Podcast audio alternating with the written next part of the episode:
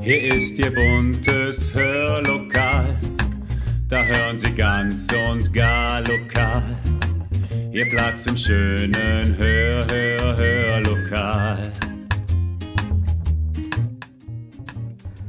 Herzlich willkommen zum Podcast Hörlokal. Unterhaltung aus dem Nassauer Land. Im Hörmal verbringen wir heute insgesamt etwas über 30 Minuten miteinander. 30 Minuten unserer, ihrer Zeit. Wertvolle Zeit. Und genau darum soll es auch heute gehen, um die Zeit. Wie wir sie wahrnehmen, was sie eigentlich mit uns macht und wie MusikerInnen das Thema Zeit eigentlich in ihrer Musik erklingen lassen. Nehmen Sie sich Zeit dafür?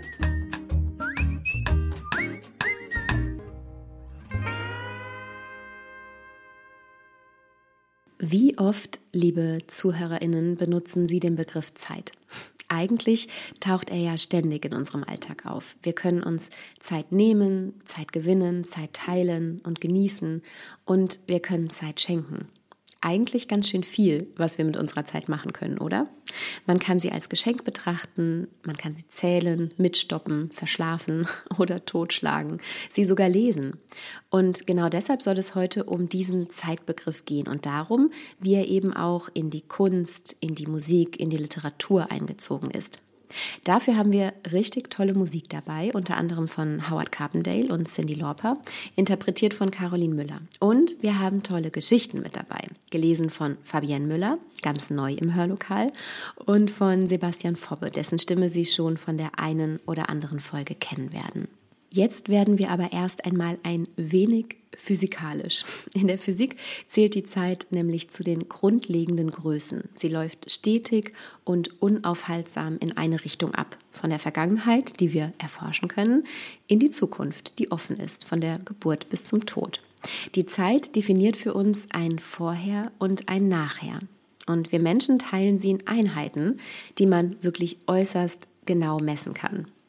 Physikalisch gesehen ist Zeit das, was Uhren messen. Das klingt jetzt erstmal sehr, sehr unphilosophisch, entspricht aber unserem ja, Verständnis von Zeit im Alltag. Und es entspricht auch Einsteins Relativitätstheorie. Auch die Maßeinheit der Zeit, die Sekunde, ist nur auf diese Weise definiert. Nur dass die Uhr in diesem Fall ein Cäsiumatom ist. Denn ein Cäsiumatom schwingt rund 9 Billionen Mal in der Sekunde. Und deshalb sagt die Physik ganz einfach, das circa 9 Billionenfache dieser Schwingungsdauer definieren wir als Sekunde. Eigentlich ganz einfach, oder? Naja, ganz so einfach ist es natürlich nicht. Aber das Cäsiumatom ist eben für unsere Zeitmessung verantwortlich. Und ich habe mit meiner Tochter eben den Taschenrechner gezückt und ausgerechnet, dass dieses Cäsiumatom jetzt genau 1638 Billionen Mal schwingen wird in der Zeit, in der wir Howard Carpendale hören. Vielleicht mit einem seiner schönsten Hits. Das ist unsere Zeit.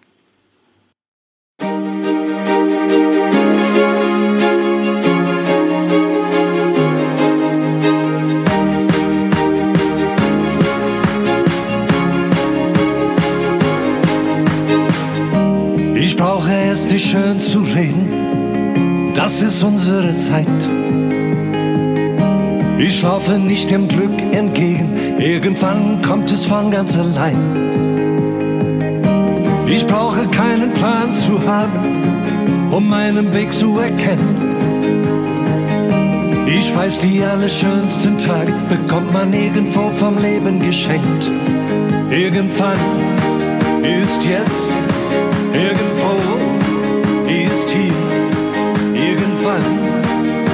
ist jetzt, irgendwo ist hier. Das ist unsere Zeit, unsere Zeit. Wir haben alle unsere Wünsche noch frei. Das ist unsere Zeit, unsere Zeit.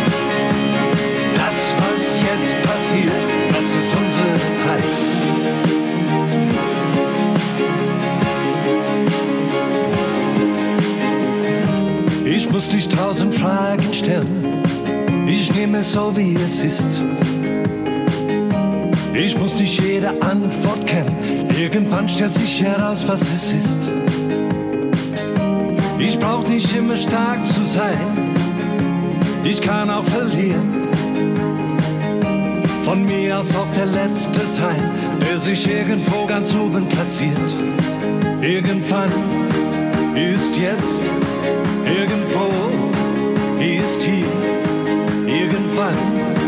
Ist jetzt, irgendwo ist hier. Das ist unsere Zeit, unsere Zeit. Wir haben alle unsere Wünsche noch frei. Das ist unsere Zeit, unsere Zeit. Das, was jetzt passiert, das ist unsere Zeit.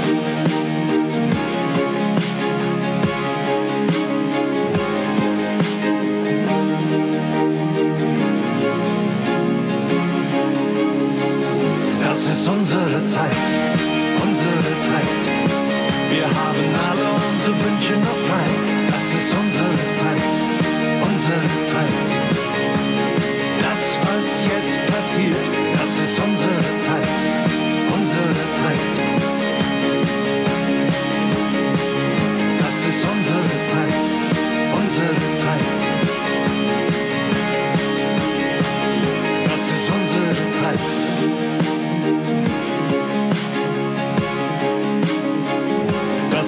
Unsere Zeit.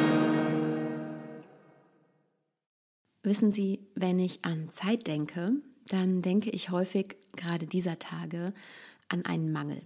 Letztes Jahr im Frühjahr, da erschien vielen von uns der Lockdown ja fast wie eine Entschleunigung. Viele Zeitfresser waren auf einmal im wahrsten Sinne des Wortes gegessen. Doch trotz viel mehr Zeit durch fehlende Termine und Wochenendbeschäftigungen kamen viele neue Zeitfresser hinzu. Online-Termine, Homeschooling, Videokonferenzen und vieles mehr. Wir glauben, dass wir nicht ausreichend Zeit haben. Aber ist das wirklich so? Oder nehmen wir sie uns nur einfach nicht? Es ist nicht wenig Zeit, die wir haben, sondern es ist viel Zeit, die wir nicht nutzen. Das wusste schon Ernst Festel. Und trotzdem nehmen wir Zeit oft als Mangel wahr. Wir finden, dass Menschen uns Zeit rauben, dass wir die Zeit vergeuden und verschwenden. Naja, und irgendwie scheinen wir das heute auch besser zu können, Zeit verschwenden. Immerhin haben wir gefühlt viel mehr davon übrig im Vergleich zu den Menschen von früher. Eine viel längere Lebenserwartung, mehr Zeit in Gesundheit, hoffentlich, weniger schwere Arbeit, die nicht den ganzen Tag einnimmt. Zeit übrig zu haben für die vermeintlich schönen Dinge des Lebens ist also eigentlich ein absolutes Luxusgut.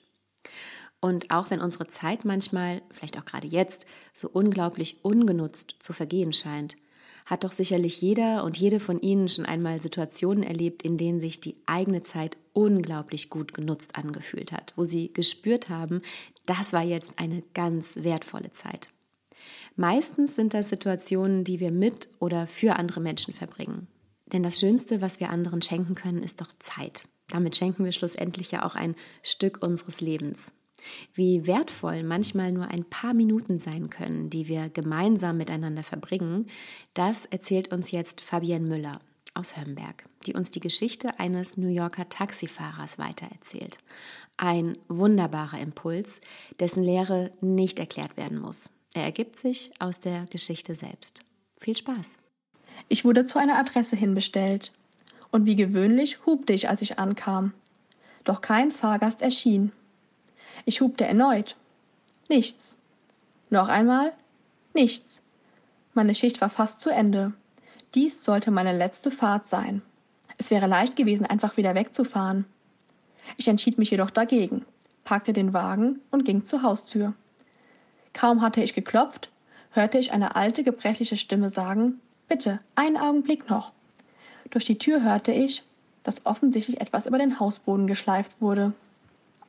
Es verging eine Weile, bis ich endlich die Tür öffnete. Vor mir stand eine kleine alte Dame, bestimmt 90 Jahre alt. Sie trug ein mit Blümchen bedrucktes Kleid und einen dieser Pillboxhüte mit Schleier, die man früher immer getragen hat. Ihre gesamte Erscheinung sah so aus, als wäre sie aus einem Film der 1940er Jahre entsprungen. In ihrer Hand hielt sie einen kleinen Nylonkoffer. Da die Tür offen war, konnte ich nur noch ein paar Blicke in die Wohnung werfen. Die Wohnung sah aus, als hätte hier über Jahre niemand mehr gelebt. Alle Möbel waren mit Tüchern abgedeckt. Die Wände waren völlig leer. Keine Uhren hingen dort. Die Wohnung war fast komplett leer. Kein Zimmerschmuck, kein Geschirr auf der Spüle, nur hinten in der Ecke sah ich etwas. Einen Karton, der wohl mit Fotos und irgendwelchen Glasskulpturen bepackt war. Bitte, junger Mann, tragen Sie mir meinen Koffer zum Wagen, sagte sie. Ich nahm den Koffer und packte ihn in den Kofferraum. Ich ging zurück zur alten Dame, um mir beim Gang zum Auto ein wenig zu helfen. Sie nahm meinen Arm und wir gingen gemeinsam in Richtung Bürgersteig zum Auto. Sie bedankte sich für meine Hilfsbereitschaft. Es sei nicht der Rede wert, antwortete ich ihr.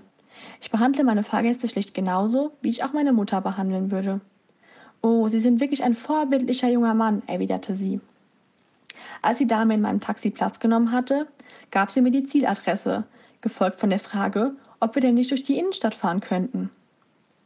Nun, das ist aber nicht der kürzeste Weg, eigentlich sogar ein erheblicher Umweg, gab ich zu bedenken. Oh, ich habe nichts dagegen, sagte sie. Ich bin nicht in Eile. Ich bin auf dem Weg in ein Hospiz. Ein Hospiz? schoss es mir durch den Kopf. Scheiße, Mann, dort werden doch sterbenskranke Menschen versorgt und beim Sterben begleitet. Ich schaute in den Rückspiegel, schaute mir die Dame noch einmal an. Ich hinterlasse keine Familie, fuhr sie mit sanfter Stimme fort. Der Arzt sagt, ich habe nicht mehr sehr lange.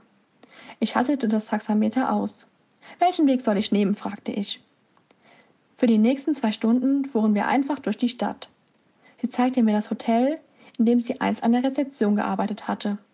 Wir fuhren zu den unterschiedlichsten Orten. Sie zeigte das Haus, in dem sie und ihr verstorbener Mann gelebt hatten, als sie noch ein junges, wildes Paar waren. Sie zeigte mir ein modernes neues Möbelhaus, das früher ein angesagter Schuppen zum Tanzen war. Als junges Mädchen haben sie dort oft das Tanzbein geschwungen. An manchen Gebäuden und Straßen bat sie mich besonders langsam zu fahren. Sie sagte dann nichts. Sie schaute dann einfach nur aus dem Fenster und schien mit ihren Gedanken noch einmal auf eine Reise zu gehen. Hinter dem Horizont kamen die ersten Sonnenstrahlen. Waren wir tatsächlich die ganze Nacht durch die Stadt gefahren? Ich bin müde, sagte die alte Dame plötzlich. Jetzt können wir zu meinem Ziel fahren. Schweigend fuhren wir zur Adresse, die sie mir am Abend gegeben hatte. Das Hospiz hatte ich mir viel größer vorgestellt. Mit seiner Mini-Einfahrt wirkte es eher wie ein kleines, freundliches Ferienhaus. Jedoch stürmte kein kaufwürdiger Makler aus dem Gebäude, sondern zwei eilende Sanitäter, die kaum hatte ich den Wagen angehalten, die Fahrgasttüre öffneten. Sie schienen sehr besorgt. Sie mussten schon sehr lange auf die Dame gewartet haben. Und während die alte Dame im Rollstuhl Platz nahm, trug ich ihren Koffer zum Eingang des Hospiz. Wie viel bekommen Sie von mir für die Fahrt? fragte sie, während sie in ihrer Handtasche kramte. Nichts, sagte ich. Sie müssen doch Ihren Lebensunterhalt verdienen, antwortete sie. Es gibt noch andere Passagiere, erwiderte ich mit meinem Lächeln. Und ohne lange darüber nachzudenken, umarmte ich sie. Sie hielt mich ganz fest an sich. Sie haben meiner alten Frau auf ihren letzten Meter noch ein klein wenig Freude und Glück geschenkt. Danke, sagte sie mit glasigen Augen zu mir. Ich drückte ihre Hand und ging dem trüben Sonnenaufgang entgegen. Hinter mir schloss sich die Tür des Hospiz. Es klang für mich wie der Abschluss eines Lebens. Meine nächste Schicht hätte jetzt beginnen sollen, doch ich nahm keine neuen Fahrgäste an. Ich fuhr einfach ziellos durch die Straßen, völlig versunken in meinen Gedanken. Ich wollte weder reden noch jemanden sehen. Was wäre gewesen, wenn die Frau in einen unfreundlichen und miesgelaunten Fahrer geraten wäre, der nur schnell seine Schicht hätte beenden wollen?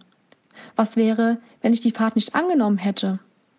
Was wäre, wenn ich nach dem ersten Huben einfach weggefahren wäre? Wenn ich an diese Fahrt zurückdenke, glaube ich, dass ich noch niemals etwas Wichtigeres im Leben getan habe.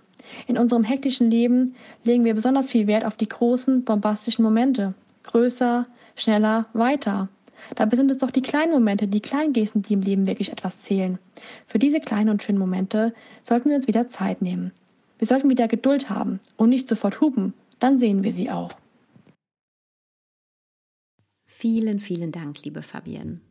Der Taxifahrer, so viel ist klar, hatte eine ganz einzigartige Begegnung. Eine, die ihm klargemacht hat, wie wertvoll die Zeit sein kann, beziehungsweise das, was wir aus ihr machen und welch einprägsame Erinnerungen wir in kürzester Zeit machen können. Erinnerungen, die uns niemand nehmen kann.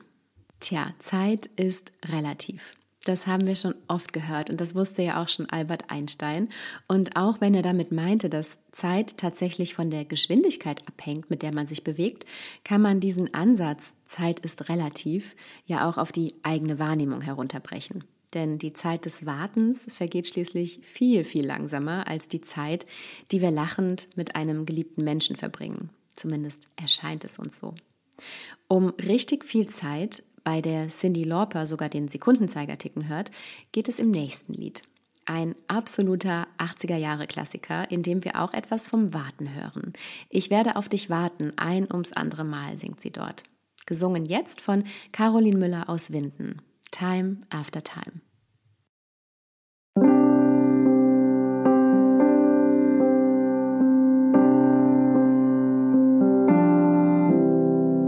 Vielen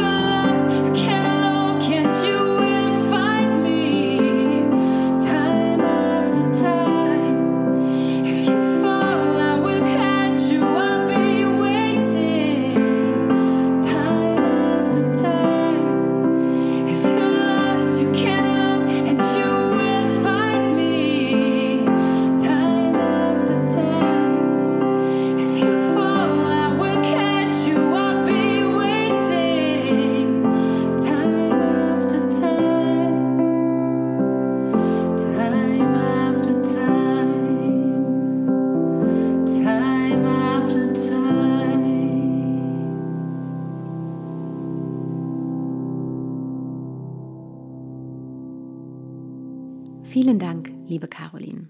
Time after Time, ja. Dass wir alle Zeit unterschiedlich wahrnehmen und dass jeder unter Zeit und wie sie am besten verbracht werden sollte etwas anderes verstehen, das hören wir jetzt in einer Fabel. Und zwar in der Fabel vom Hasen und der Schnecke. Beide Tiere haben nämlich eine ganz andere Vorstellung von Zeit und von dem, was man eben in dieser von der Welt gesehen haben sollte. Gelesen von Sebastian Foppe, den Sie in den vergangenen Monaten schon öfter im Hörlokal gehört haben. Die Fabel vom Hasen und der Schnecke. Der Hase befand sich im Wettstreit mit der Schnecke, wer mehr von der Welt sieht. Du bist so langsam, was siehst du schon von der Welt? befand der Hase. Ach, mir reicht es, entgegnete die Schnecke. Ich sehe schon genug.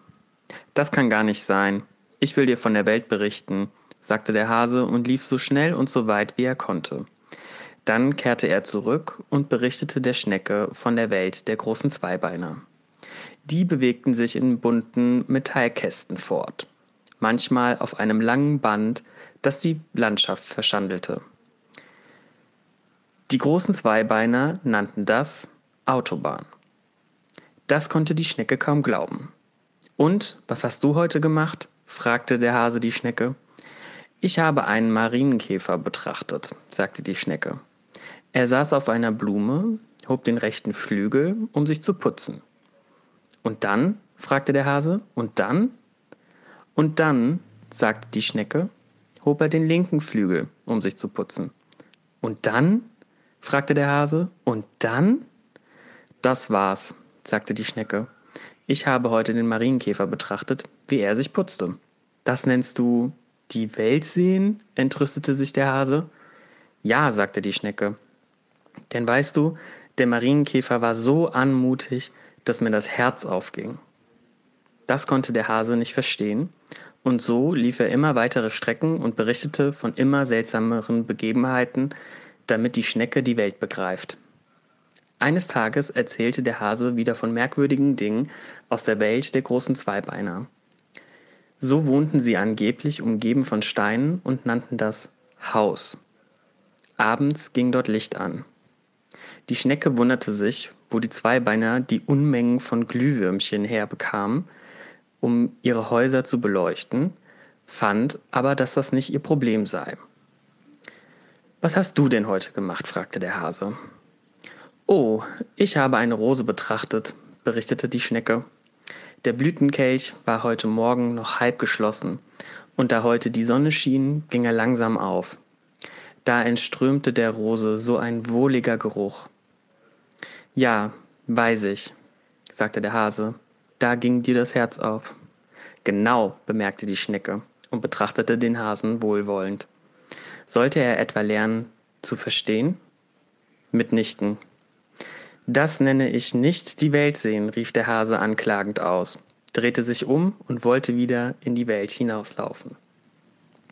Da fiel er über einen kleinen Stein, der am Wegesrand lag, und schlug so heftig die Knie auf, dass er bewegungslos dalag. Langsam kroch die Schnecke am verletzten Hasen vorbei und bemerkte nur, diesen Stein hätte ich wohl gesehen. Da begriff der Hase langsam, worum es der Schnecke ging. Denn merke, die Schnecke hat die Langsamkeit nicht als Schicksal zugeteilt bekommen, sondern sie hat die Langsamkeit gewählt, damit sie mehr Zeit hat, ein wenig genauer zu betrachten. Tja, was will uns die Schnecke damit sagen? Danke, lieber Sebastian, für die schöne Geschichte. Danke, lieber Sebastian, für die schöne Geschichte. Tja, was will uns die Schnecke damit sagen? Nicht hetzen, sich Zeit für die Dinge nehmen, auf Kleinigkeiten achten, achtsam sein. Und damit liegt die Schnecke voll im Trend. Denn davon lesen wir in den vergangenen Jahren ja immer öfter. Achtsamkeit ist das Wort der Stunde, ja quasi des Jahrzehnts. Work-Life-Balance, Entschleunigung. Und das alles nur, um unsere Zeit wieder bewusster wahrzunehmen.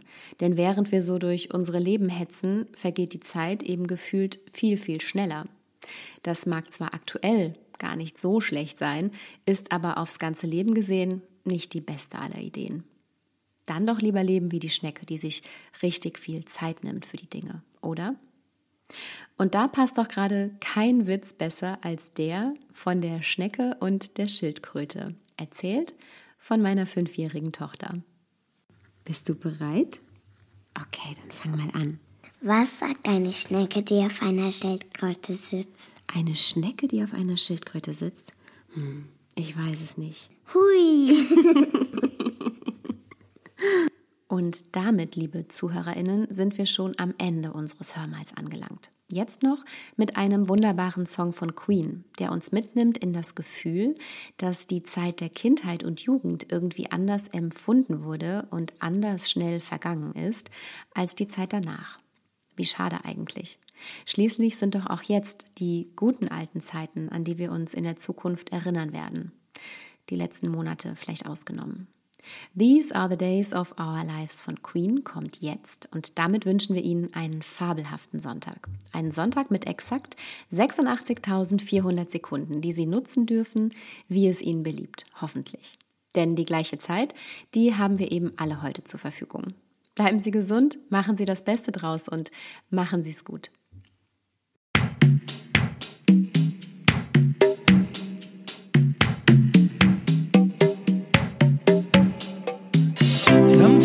Get to feeling I was back in the old days, long ago. When we were kids, when we were young,